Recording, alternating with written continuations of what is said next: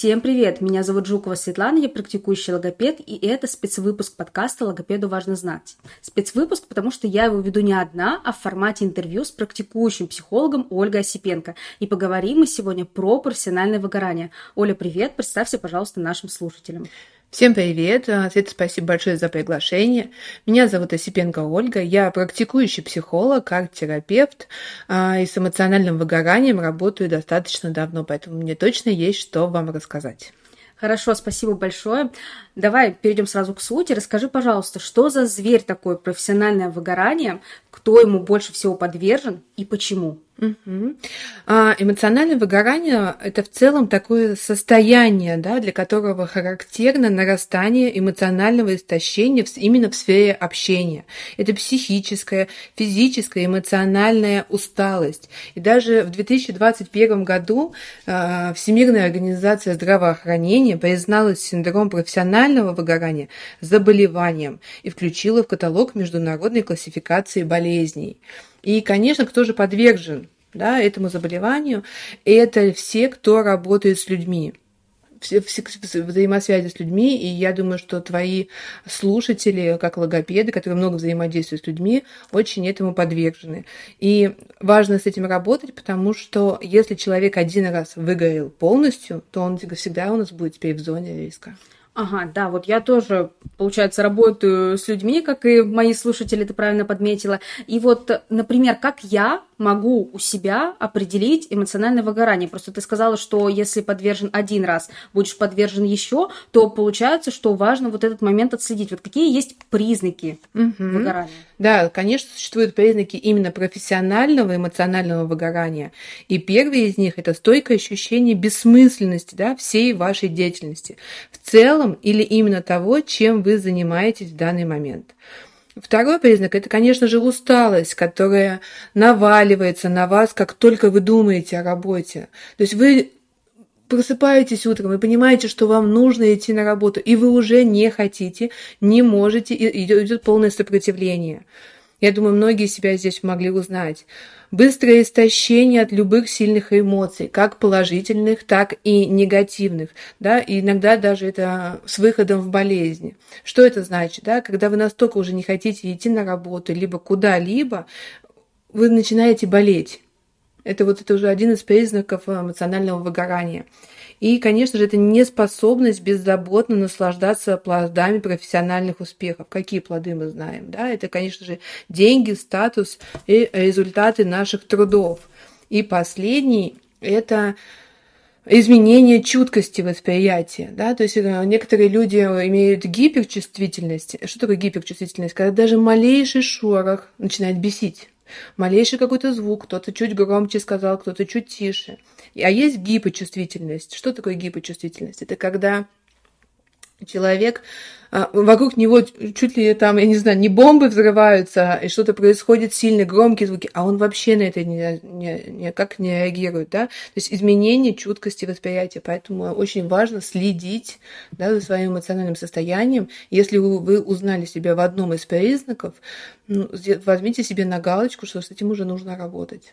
У меня на самом деле была подобная история, когда я в начале своей профессиональной практики работала по 9 часов с детьми. У меня был один выходной воскресенье, в который я, опять же, что делала? Готовилась к занятиям. И мне, естественно, сначала это все безумно нравилось. Мне казалось, что я могу помочь всем и вся, спасти этот мир. Но спустя месяцев я поняла, что меня уже как-то начинает раздражать вся эта история я уже начинаю болеть, мне уже хотелось поскорее домой отдыхать, и чтобы занятий вообще, в принципе, у меня больше не было. Так что мне это все очень знакомо. Угу. Да, Света, как раз а, у тебя был, ты уже перешла на вторую стадию эмоционального и профессионального выгорания. Угу. Их всего существует четыре этих стадии. И вот первая, по которой ты тоже, а, ты на ней была, просто еще не знала, да, что это стадия угу. эмоционального выгорания. Это называется мобилизация, когда мы с большим энтузиазмом приступаем к новой работе, берем на себя слишком много обязанностей, вот как ты взяла много детей, угу. да, это на самом деле, это не на этом драйве драйве, а ну, кажется, что нам классно, а это эмоциональное выгорание, 100%, ну, уже первая стадия. Угу. Если здесь а, вы на этой стадии не позволять себе отдых между у вас клиенты, дети, я не знаю, да, как лучше называть, а, между клиентами. Между, между клиентами, да, вечером не отдыхать, не устраивать себе выходные, угу. а вот заряженные на работу, то можно легко перейти во вторую стадию, которая была у тебя. Угу. Это стадия выдерживания, она еще называется сценическая. Это когда человек уже начинает как раз-таки злиться, его все раздражает. И он, кстати, очень часто на этой стадии набирается вес у многих, потому что а, не хватает энергии. Ой, мы... да, у меня было такое. Да, мы начинаем кушать, кушать, кушать, кушать, кушать. И Здесь, конечно, тоже, если вы это замечаете за собой, что начинаете раздражаться по, по мелочам, прям ну, какие-то злиться, то это уже, скорее всего, вот эта вторая стадия.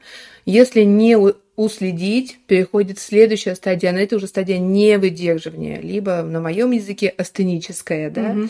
Это когда у человека нет эмоций, есть апатия, ничего не вызывает радость, и легче на этой стадии уйти в депрессию, потому что психика не выводит, да, чем выгребать все, что на себя набрал, и уйти, уходишь в депрессию.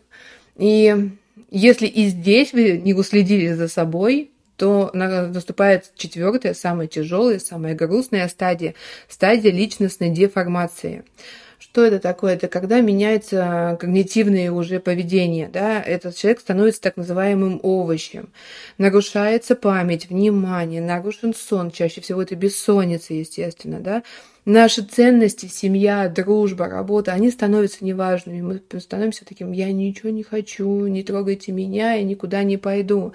Люди в, в окружении не имеют значения. И начинается избегание общения.